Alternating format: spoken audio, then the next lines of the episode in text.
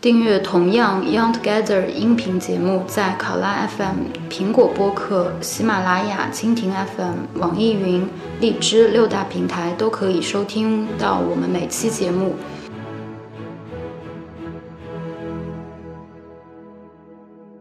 除了这种遇到这种爱要打折的客人，还有什么其他的奇葩客人吗？就是像这次杭州，呃，隔壁摊位嘛，是就是我说的那个那个老板，对上海主办方的那个那个姑娘，她是，嗯，他们都是做那个蓝染、刺子绣，然后还有做一些。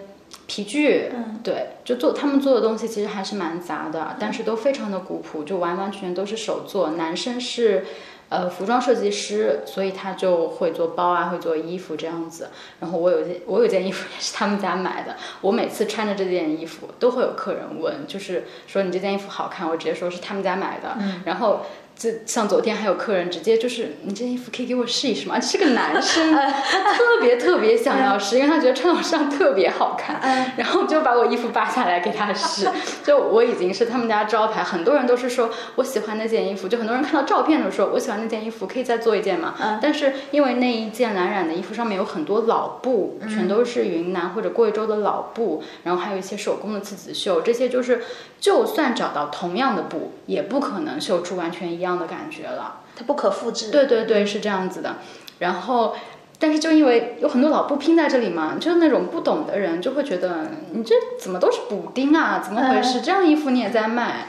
然后你不懂就是不懂。对对对，前几天就有一个阿姨，嗯，她连续两天到我隔壁的摊位上，就问隔壁摊位的姑娘说。说你做这些你可以养活自己吗？嗯，就是就是你们做点什么不好，为什么要做这件事情呢？嗯，就是就是觉他的他说他又说他的女儿是从呃英国哪个学校毕业的，不啦不啦不啦，就是。就是一副自视甚高的样子，就特别为我旁边的摊主的生计发愁，就天天劝他，劝他说，嗯，劝他说，你好好找一份工作呀，不要做这种，不要不要做这种流动性很大的这种工作。然后他们是一对夫妻嘛，嗯，这个呃老年人又问他们说，你们要孩子了吗？为什么不要孩子呀？这阿姨是来聊天的，就是就是特别为他发愁，然后又又啊，他特别过分的一句话就是说。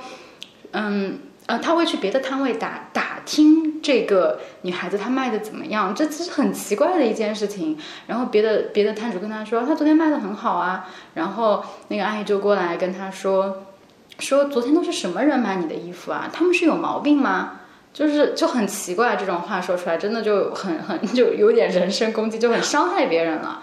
对，其实其实那天是我们的一个摄影师，一个很有学识的、很有涵养的一个姑娘，然后来买了一件，就是跟我像，也是因为看上了我的衣服，所以订了一件就跟我一样的衣服。这件衣服的话，就是也是要小几千的那种，就其实的。怎么说呢？其实手工匠人还是蛮贵的，并不是大家就是平常这样看起来好像呃风餐露宿啊，要去摆摊啊，要怎么样？但其实我们每一件东西都是花了心血，并且都是有价值在里面的。嗯，你你说的这个我可能有一点点话语权，因为我有一个同学，我我大学不是也学的图案设计嘛，我有个同学现在最近这几年就在做你说的那种蓝染布，他的蓝蓝染布他有可能也是去日本收的呀，或者是去像你说云南啊、贵州那些地方收的，他你他做的东西都是刺绣，嗯，就你要什么图案，他就给你用那种比较粗的，不是纯白的那种线，可能偏米色的那种线，全部给你绣出来，嗯，有可能就是绣的那种。比较整齐的针脚呀，或者绣一只鹰啊，只是绣个轮廓那种，但全部都是他一针一针绣。他那个东西，嗯呃，其实也不便宜，但是因为每一个图案，他都是根据客人的要求来做，所以每一件都是不一样的。对对对，我就很认可他那个东西，只是说我发现好像不适合我现在的我。如果我以前还是像以前是个自由职业者的话，我是可以穿那些衣服的。嗯，但现在偶尔还要见见客户啊什么的，就得穿跟。大家差不多的衣服，对，这就少了很多性格。其实，这也是呃，可能会觉得我的东西比较难搭，就是因为还是有一些白领会喜欢，但是他会觉得，那我平常怎么搭呢？我穿什么衣服搭呢？那可能在这方面，我也是还是有一点会迎合市场，会尽量做一些大家平常通勤也可以搭的一些没有那么夸张的一些小东西。你那个小小的有一个小宝石的那个戒指就比较好搭。对对对，因为那个戒指的颜色和那个宝石的颜色是换会换的。对。然后戒指又不是特别宽、特别大、特别抢眼。对。所以我觉得应该是秋冬搭应该蛮好搭的。对，那个就是我妥协的一部分，但是我我也很喜欢它。就虽然我妥协了，但是这依然是我喜欢的设计。但是很，它是可爱，它叫小可爱。我我觉得它应该叫小可爱。对对对。啊，我有个朋友也是做刺绣的，对，但他是做，他是从英国学刺绣回来的，他做的是金线绣，圣圣马丁还是什么学校？呃，黄奕，嗯嗯，他是金线绣和就是普通的就是丝线绣结合，但是他做的。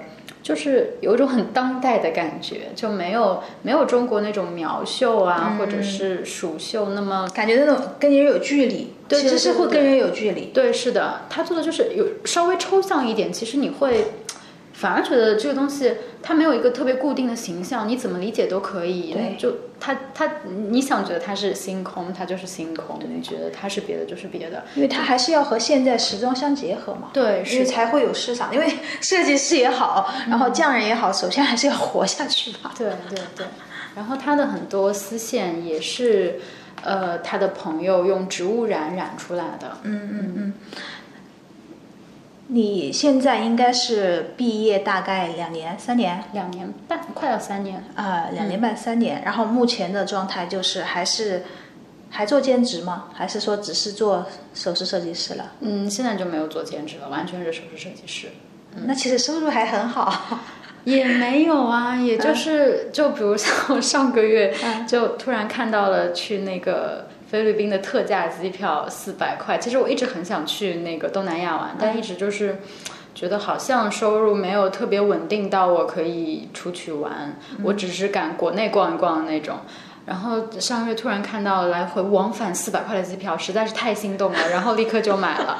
然后这次这次的收入也还 OK，那我就觉得嗯，这次可以好好玩了。艺术家的性格就是这样呀，其实我们。我们两个是差不多的，啊，就是说走就走呀。嗯，对，对，就是就是我刚刚好要，然后兜里正好钱是够这趟旅行的，就可以去啊。那不不不用请假吗？你们？呃，以前 啊，对吧？对吧？我上班也才半年而已，我上班也才半年。嗯，我半年以前啊，就不要讲我了。下次如果你感兴趣，我们私下也可以讲我，因为主要是我对呃。手工匠人还是有很多就是需要是有疑问的地方，就是需要了解的地方。好的，嗯，你说了自己的状态，然后你每次参加市集，你旁边的那些，嗯，就是那些手工匠人啊，或者说设计师，他们的状态其实是跟你是差不多的吗？他们大都就是全部都能养活自己吗？还是还是说有副业，然后就是一直坚持这个爱好？就是因为实在太喜欢。嗯，对我现在接触到的，或者说我比较熟的几个，已经是朋友的那些，基本上这都是主业了。就是，但是大家可能就是方式不太一样嘛。比如说我刚刚说的做刺绣的姑娘，她除了卖自己的绣品之外，她还有上课，就还她有课程。哦。就是现在很多手工匠人其实都是有课程的嘛，只不过我还没有开发到这一步。嗯。就是她会有一些，比如说帽饰的课程啊，因为她从英国回来就很英伦的那种帽饰嘛。嗯。她这个跟刺绣也相关，然后还有一些小的。耳钉啊，或者是嗯戒指这种小的，就是绣绣片的那种课程，对这种课程的受众群，主要就是那种我们在商场里面看的那些呃那种手工店，那种手工会会员制的手工店，它是去给这种呃客群上课呢，还是说某一些特殊的客群？嗯，也没有特别特殊，就它这个方面我没有特别深入的了解嘛。嗯，反正他是在北京、在上海、在杭州都会有一些这些课程，但是跟商场那个商场那种完全不一样。其实，在商场里面的话，嗯，就是人的人人流量很大，大多数都是我我吃完饭逛到这里，我觉得。哎，这个好像还不错，我们消磨一下时间，我们来体验一下。嗯，然后真正去商场里商场里面上期课的人并不是很多的。哦，嗯，因为他们都是好像是卖会员卡的嘛。对对对，只是说，嗯，可能大家平常没什么太多消遣的方式，我们就偶尔过来做一个东西，吃完饭我们在这儿做一个东西或者怎样。但是大家如果真的是想，就对这个是有爱好的，想去了解，真正想上课的，大家不太会在商场里面办期课。还是会去那种小作坊工作室工作室上对。嗯，像之前参加什么设计上海呀，还有什么，他们会有一些在上海附近的周边的一些工作室，他们就说我们会有定期的课程，嗯可以来上三天还是几天，嗯反正几千块钱吧，也不便宜。对对对，对是这样的。哦，他是可能是做这些老师。嗯，对。嗯那你呃一路走来啊，遇到了哪些问题呢？你自己遇到的？嗯，呃，像像之前刚开始做，就是刚开始全职在做这件事情的时候，当然家里的压力肯定是有的。就因为年纪也并没有很小，也是到家里面要催婚啊，要 才大学毕业就催婚，有啊，就家长不都是这样的吗？就大学时候你最好不要谈恋爱，好好好好上学。大学毕业了你就赶紧谈恋爱，赶紧结婚，都是这样的。怎么你们这一代跟我们那代还一样呢？嗯，大家观念没有差太多，但是我我是比较好在，我妈妈还是比较容易被改变的一个人，就是我跟他好好说，可能会有几次摩擦，但之后他也会对我的生活状态有所认可，因为我是我真的是一个非常自由，并且可能。就是很很不想要孩子的那种人，甚至以后可能会是真的丁克。就现在我还不好说，但到现在为止，我还是觉得，嗯、自己一个人，或者是说自己跟自己喜欢的人在一起就已经很 OK 了，然后再做喜欢的事情，就这些已经完全占满我全部生活了。嗯，就可能结婚或者是孩子这一块就就就没有那么急。然后我慢慢的跟我妈妈说，她也是，就我经常会问她，你到底是想我开心，你还是想你是想我幸福，你还是想我结婚，还是想怎样，还是想我过上跟正常人一样的日子？那她自己心里想想，当然是觉得她只要我开心，只要我过得快乐就可以了呀。那我所要的快乐，并不是可能大多数人或者百分之七八十人想要的那种方式。那作为妈妈来说，我觉得她还是一个很开明的家长了。虽然一开始她有自己固化的思维，但是慢慢的她也可以说是，也可以算是为我改变了吧。嗯嗯嗯，你觉得最大的遇到的问题 就是来自于催婚这个问题吗？没有，最一开始当然是家里面的这个问题，嗯再然后呢，就是，嗯，因为现在说到所有的事情都是我在做，设计以及制作，还有呃售卖这方面都是我自己在做，那我的时间肯定是非常不够用的，而且术业有专攻嘛，我还是会更加喜欢制作一点。我不想花太多的时间在营销方面，因为我也真的没有这个头脑去做这件事情。嗯，所以就营销方面一直以来都是我比较大的问题。嗯嗯就是会呃，有的时候会想会需要找一个合伙人啊，就他可以来帮助我做营销啊。但是其实这是一件非常靠缘分的事情。对对，嗯就不可强求，对对对就一定要那个人应该怎么说？用通俗的话说，就要跟你三观合，对然后你们的步调要一致。对就是说，呃，两个人觉得缓下来的时候就缓下来，不要一个人就是拉着你在前面跑，然后后面那个人在后面拖对，是这样的。啊。嗯，嗯对，营销这方面还是有挺大问题的。然后我自己其实，呃，也会有担心到以后的产出这方面的问题吧。就是我我暂时现在可能还没有用到自己很多的精力去做这件事情，就没有没有说开启到百分之八十的马力在做东西。我可能现在只有在百分之三十，但如果慢慢的再往后的话，肯定是。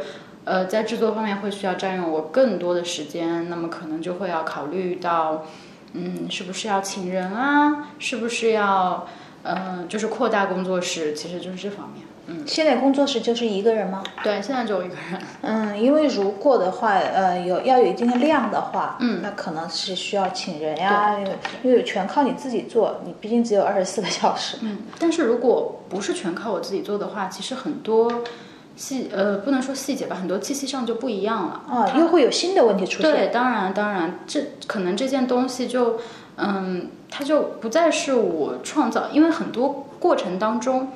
嗯，最一开始我可能会有一个设计的蓝图在那里，并不并不一定是真的画出一个精细的图，我画图其实都非常非常草，只是有一个感觉而已。里面非常多的细节都是通过制作的过程当中，慢慢一点一点，它自己就出来了。嗯，这是就是一个自然而然的过程，而并不是最一开始我这个东西是多大、是多宽、是什么材质，哪边有一颗宝石，哪边又有一个肌理，并不是这样子来的。所以。如果说有一些过程要交给别人做，那么可能就会跟我现在的东西不一样了。我也很担心，在这种情况下要怎么办？嗯，对，我觉得你这个担心可以先放在那儿，就是慢慢的再来找到合适的方法，因为也不是一下就能够。对对。问题是一下就会出现的，全部都在你面前的。那你那你觉得你同行业？或者说你所知道的、你所了解的、你熟悉的这些跟你做差不多事情的这些手工匠人也好，叫做独立设计师也好，然后他们遇到的问题是跟你类似的吗？嗯，有啊，有很多，比如说营销方面也是会有问题。然后就算是我说的上，就是会有一些课程的这个姑娘，那她也会觉得上这些课程。这不是我想长远发展的事情呀，我不是想做一个老师，我是想要表达我自己，做我自己的事情，而不是说想要去教授别人这些东西。就是或许这是一个赚钱的途径，但它不是一个长久以来我希望去发展的方向。他就会觉得是不是现在他会占用我创作的时间？昨天我们还在讨论这个问题。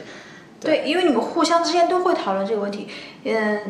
这个行业，因为它可能是比较偏小众，然后现在规模也比较小，它就是不是就没有像画廊一样出现那种经理人的那种事情？因为经理人这个角色，他就是专门给你销售的，对啊，对吧？他会有一个固定的销售场场景，然后有一个销售人员，然后画家其实是隐藏在背后做创作的，嗯。呃，可能对于你和你的那个那位朋友他们来来说，就是你们更享受创作给你们带来的那种感觉，对，而不是说呃销售，销售最好能有一个专业的或者说呃跟自己契合的人去做这件事情。对，首先如果说要有一个特别专业的经理人，如果你一个人有这样一个经理人的话，那么也太贵了吧，对吧？就是你是要分很多一部分的。就是就是钱给他这样，那可能现在暂时我们是承受不了的，或者说就是我自己能能做到还 OK 的情况下，我暂时不需要请这样一个人。那以后就是现在有这样一个情况，就是我们会有一些集合店，对不对？会放各种各样的首饰，或者是潮玩，或者是一些潮牌的东西在那。会有一些，就是店里面肯定会有店员嘛，对，但是他们并不知道你这件东西的意义在哪里，他自己也没有办法解释。那么这跟你一件东西挂在淘宝店里，或者是放在一个跟你不太相关的地方，就没有任何区别了。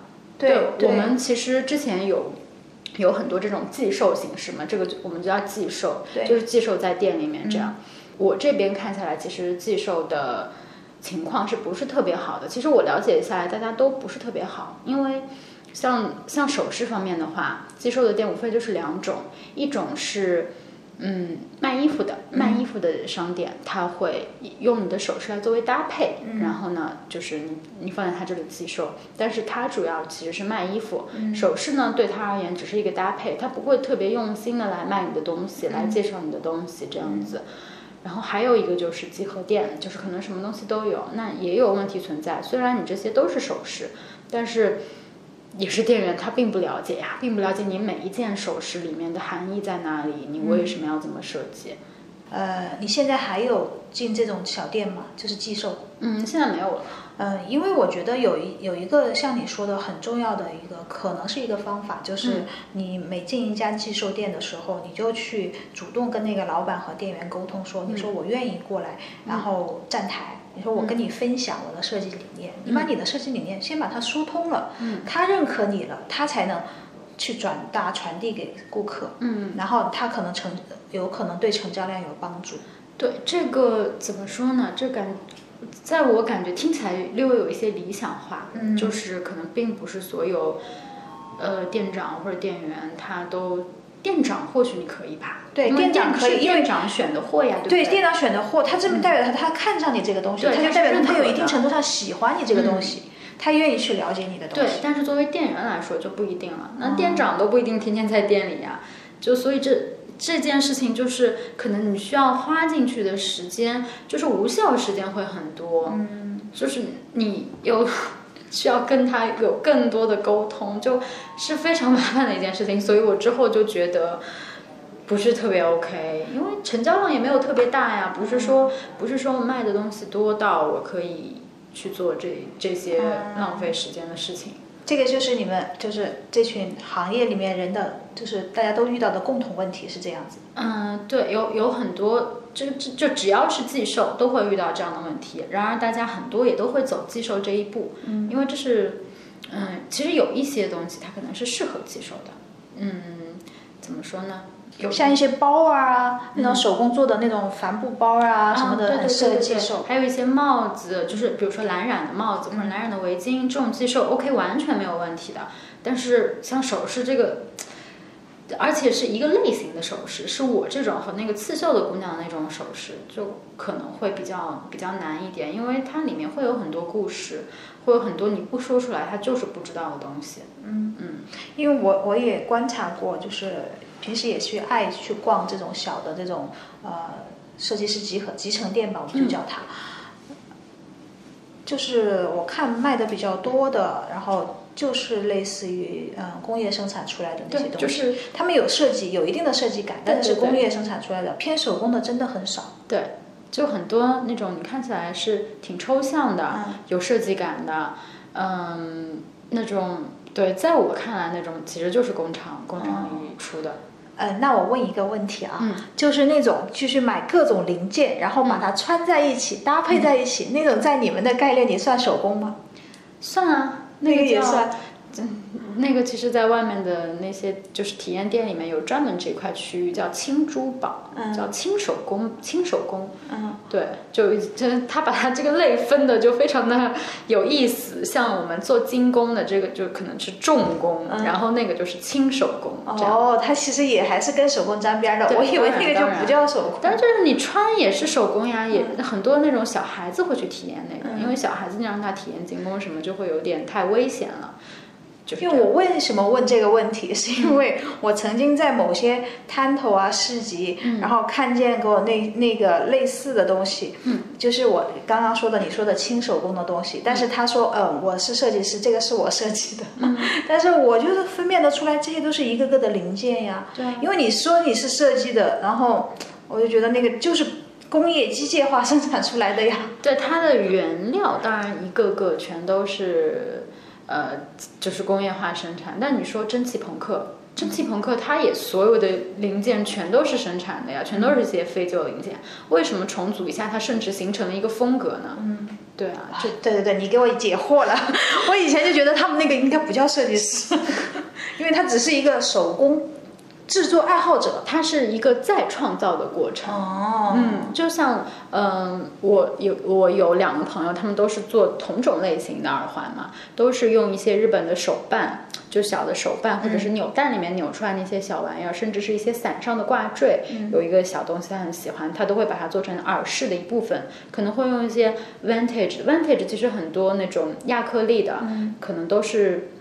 很几何形状的，比如它就是一个圆形或就是一个方形，它会用那些小玩偶跟这些 vintage 的东西结合出来一些非常有意思，就是给大人的玩具的那种那种感觉的那种耳饰，现在其实还蛮流行的。有有有，我有看到，我有，其实我有收藏几家，虽然我一直没有买，因为我就说这个东西很有趣，对。但是可能不适合现在的自己，所以我就先把它保留在那其。实那个非常适合职场，非常非常适合。就就是带出去都特别亮眼，特别傻。就是你你在职场的时候，其实这是一个非常，我觉得很我觉得很解压啊。就是你就别人看到或者你看到，会觉得在沉闷的气氛里面会有一个很可爱的东西，很亮眼的颜色，也非常就是非常亮的那种东西出现，你就觉得很解压。嗯，嗯，好的吧，那我觉得你说通 说动我了，我可以考虑去入一些这种单品。对，要不回头把你朋友那个推荐给我。好的好的好的好好 好。哎那你未来会觉得自己会坚持继续下去吗？嗯，暂时肯定是会的，因为我觉得现在我是一个很好的发展的势头，是上明显上升趋势的。嗯，那未来会不会碰到瓶颈？我觉得肯定还是会的嘛。但是就现在来看的话，我觉得还是前景还是挺好的。虽然可能，呃，大家说大环境不是很好，世界不是很好，或者是大家整体的经济环境都不是特别好，但是，嗯。就是我我我不觉得对我造成了什么影响，就好像我还 OK，跟你没关系，就大家还是认可了，他还是会来买的，嗯，主要就是还是能养活自己。对对对，当然当然是啦，你要你要你要同时做自己喜欢的事情，还要养活自己，那这这些就是点都要算在里面嘛。很幸运，对，是的，对，有没有觉得自己特别幸运？对，真的真的有觉得，嗯。那如果未来继续做的话，你深入这条路的话，你有一个呃自己一个什么高度吗？你有给自己一个什么目标吗？嗯，其实我是一个不太会做计划或者不太会有目标的人。我就是觉得，首先我要靠这个养活自己。其实我不是特别喜欢都市生活，我就是觉得，嗯，或许我现在积攒够了一些客户群体，或者是就是大家有这样一个这样一个圈子嘛，那我就可以搬去乡下，我就不用生活在城市里面，我就不可不用去接触一些我不太喜欢的。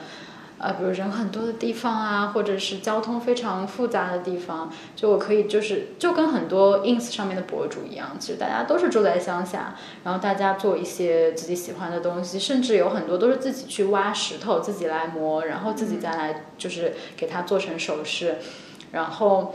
他们就是，就我感觉他们都住在沙漠里，然后他们就只是在 ins 上抛出图片，然后就有人购跟他们购买，他们只需要通过这种方式就完全可以养活自己。但是沙漠里没有快递吧？哎呀，啊，一星期才能发一次货。对对对，也还是以后不要做的太偏。也可能他们这城市看起来比较缺水，有可能是的，是的。就是在你这一路走来，或者说你有一个就是自己的偶像嘛，idol，我一直都有。就是不是同一个人，我是每一每个阶段都会有一个自己觉得很就做的很厉害的人，我想要超过他的人。就事实证明，我已经超过了好多人。对，就是每一个阶段都会有这样一个，就我只是看他图片啊，我只是喜欢他的风格，我只是喜欢他的做法，然后就慢慢的就会。嗯，其实我也是昨天在跟旁边摊主聊的时候，我就跟他说：“你看，你看，我之前觉得这个人做东西挺好看的，然后我在翻的过程当中，我就觉得，我现在觉得他做的东西好像没有那么好看了。”然后，嗯，隔壁的摊主也跟我说：“你现在做的比他好多了呀。”嗯，对，就是这样的。就你在这份职业与工作的呃，应该不叫工作了，因为在在这这份爱好嗯与手工创作当中，嗯，获得了满足感与成长。对，所以你才会觉得自己处于上升期，越来越好。嗯，至少目前是很喜欢目前这个状态的。对，现在还是很喜欢，但还是会有偶尔还是会有些疑惑嘛，因为你并不是所有时候都能特别在创作的状态里，也不是所有的时候市场给你的反馈都会好。嗯嗯，市场给你反馈不好的东西，或者说他会对你某一件作品就是不认可，你每次摆出来就无人问津，就是大家都不买单。然后你你然后你会重新审视那篇作品吗？嗯，会有。我至今好像只有过一次，就是，呃，我把一个石头包在包在这个耳环里面嘛。如果我需要把它取出来的话，就是需要把整个耳环拆掉了，就是需要锯开，然后再把它取出来。至今我好像只有一次，就是把这件东西破坏掉，就为了把这个石头取出来，只有那么一次。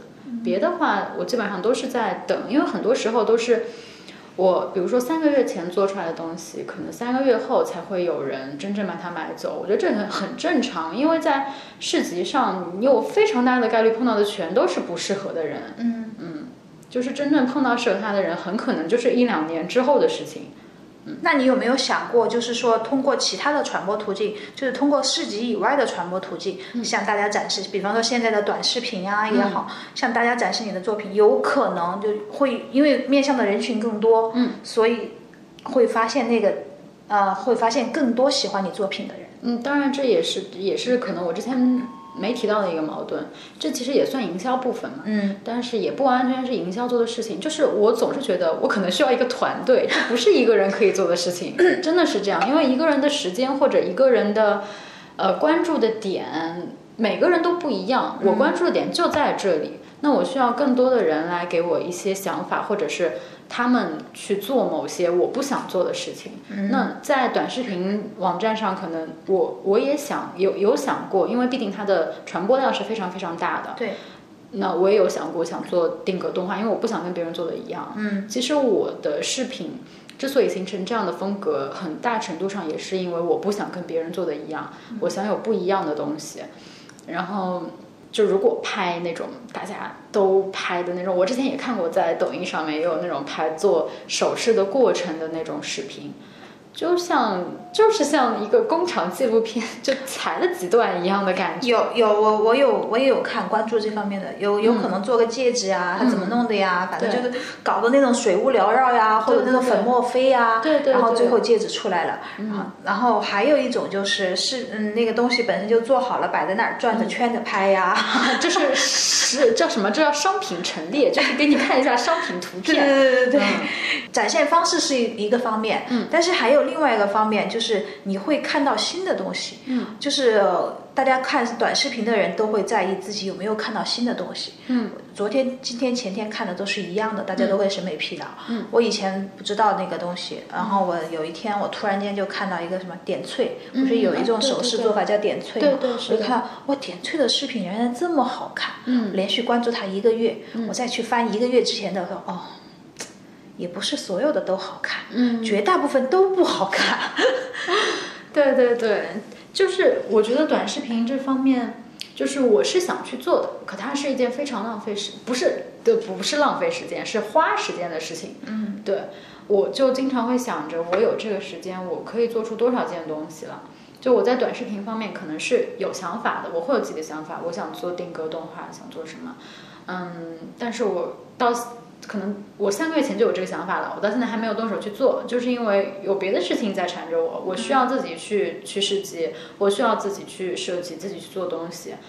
就嗯，可能等冬天吧，就因为冬天是淡季嘛，会有更多的时间去，嗯，在别的社交网站上，或者甚至是微店、淘宝店都会有做起来去学习。嗯，对。但是像淘宝店的话，我我的朋友基本上都没有开，因为觉得。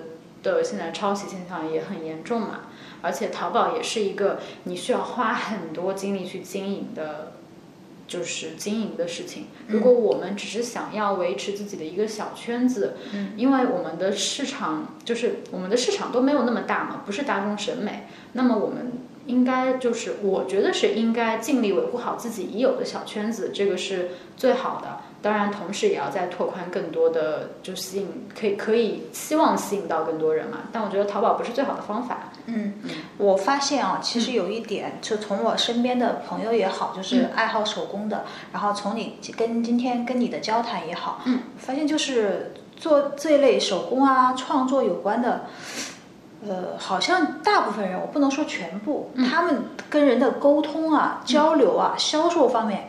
就比较弱，对，对我有个朋友也是，嗯，家里囤了好多石头，嗯，然后设计各种手链，有段时间还拉着我一起做。嗯，我我有时候我就偷懒，我想是你做手链，那能不能你帮我做一条？嗯，我告诉你我想要什么石头，什么颜色，嗯，然后你随便帮我设计一条。嗯，我这个朋友他就不，嗯，他就直接跟我说，我们非常关系非常好，他就说。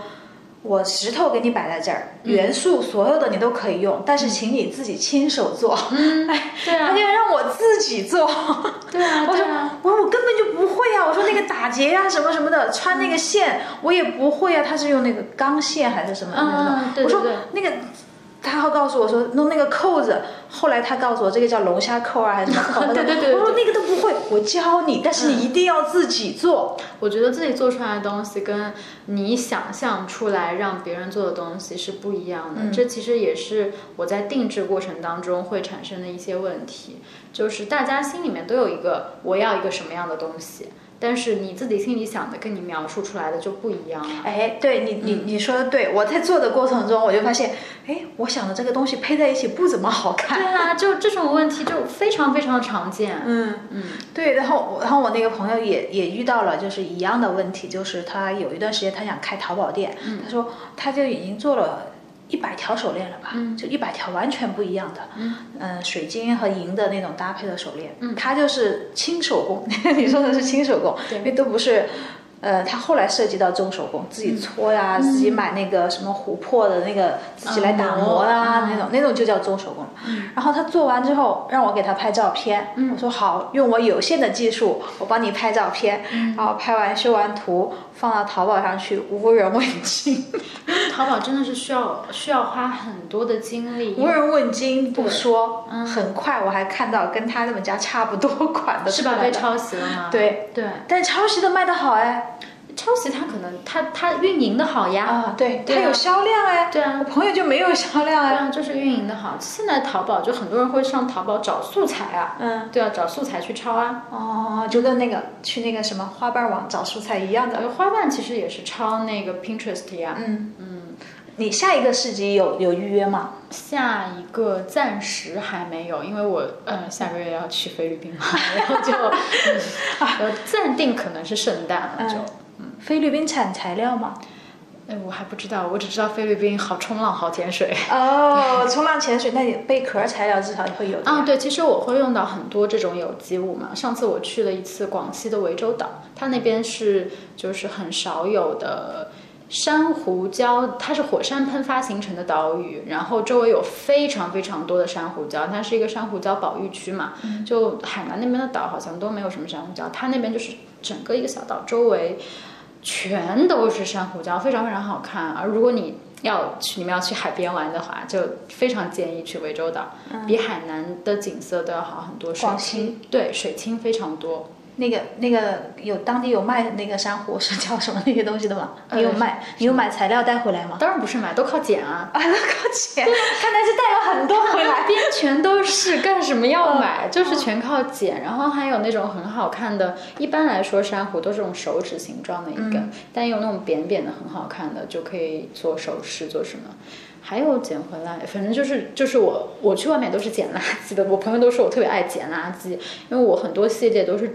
嗯，我有一个系列是植物系列，就是专门用各种植物的种子或者是花花苞那种来做做首饰，就是用真实的植物，然后翻模，因为我学的雕塑嘛，会各种各样的翻模方法，就翻模翻出来就是真实的植物的样子，然后用用它们来做各种首饰。我在摊位上就特别喜欢跟一些比较有意思的客人，我就会问他这是什么，如果他猜对的话就送给他，我经常会有这样子。经常会有这样子的小活动，就看到喜欢的客人就会这样跟人家互动。那你下次能先给我一本那个植物种子的那个科普书，我先翻一遍再去你摊头上。其实我用的都是非常常见，就全都是生活，我就家楼下小区里面捡的，很多都是。大家其实只是平常生活里面不关注而已，对，缺少观察。对对，就是太忙碌，就是都市生活，是的，让大家瞎忙。是的。也不能说瞎忙吧。祝你菲菲律宾玩的愉快。但是，对于我，对于我来说，就是作为一个你的，有可能是潜在消费者来说，但是我也很希望你去菲律宾花钱买一些特别的材料带回来。对，当然当然，我去，嗯，外面就去各种地方，也都是喜欢去喜欢去刚逛那边当地的市集的，因为是我，其实国外的市集非常非常的好逛。我有很多东西，我摊位上有很多东西都是别人过来就一眼看中的都是啊，我不好意思，那个我不卖。就是比如说罗马，我买回来的一个小镜子，大家每次哦看的特别认真，特别想买。还有一个小蛤蟆，就都是我从国外市集里淘的。他们其实比国内的市集有意思很多，国内市集真的太商业了。嗯，国外，嗯，你去这种呃特殊的这种小市集，然后带回来的小东西你是不卖的，但是你有没有作品，就是说你自己特别喜欢？嗯，就是不会卖的。有啊有啊，我自己。我不知道上次我们见面有没有看到，我自己有带一个贝壳，那个是我在日本吃完积水产，然后它又会有个大螺，螺上面会有一个盖子，然后肉被我吃掉，然后那个盖子我觉得很好看，我就留留着，然后就做了一个就是项链。哦，对，那个是我不卖的，就大家都说我戴的特别好看。好看。下次我我去那些海边啊或者海鲜餐厅，我发现我吃完的壳，我觉得不错的，我都拍给你，好吧？如果你需要，我给你留着。好，谢。谢谢，好好好，我觉得这今天差不多就要到这儿吧，我觉得蛮蛮好的，嗯，感谢 Cookie，嗯，谢谢，也谢谢你。呃，以上呢是我们对于本期话题如何准备做一名首饰设计师的相关讨论。各位听众朋友们，想要一起参与此话题讨论，可以来到我们的官方微信公众号，同样 YT 留言。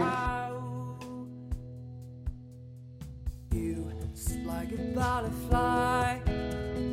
You are the color out of my window. You, it's like a butterfly, dancing in your beautiful green sky. Who you, just like a butterfly. You are the color of early spring sun, like a wow, wow, wow.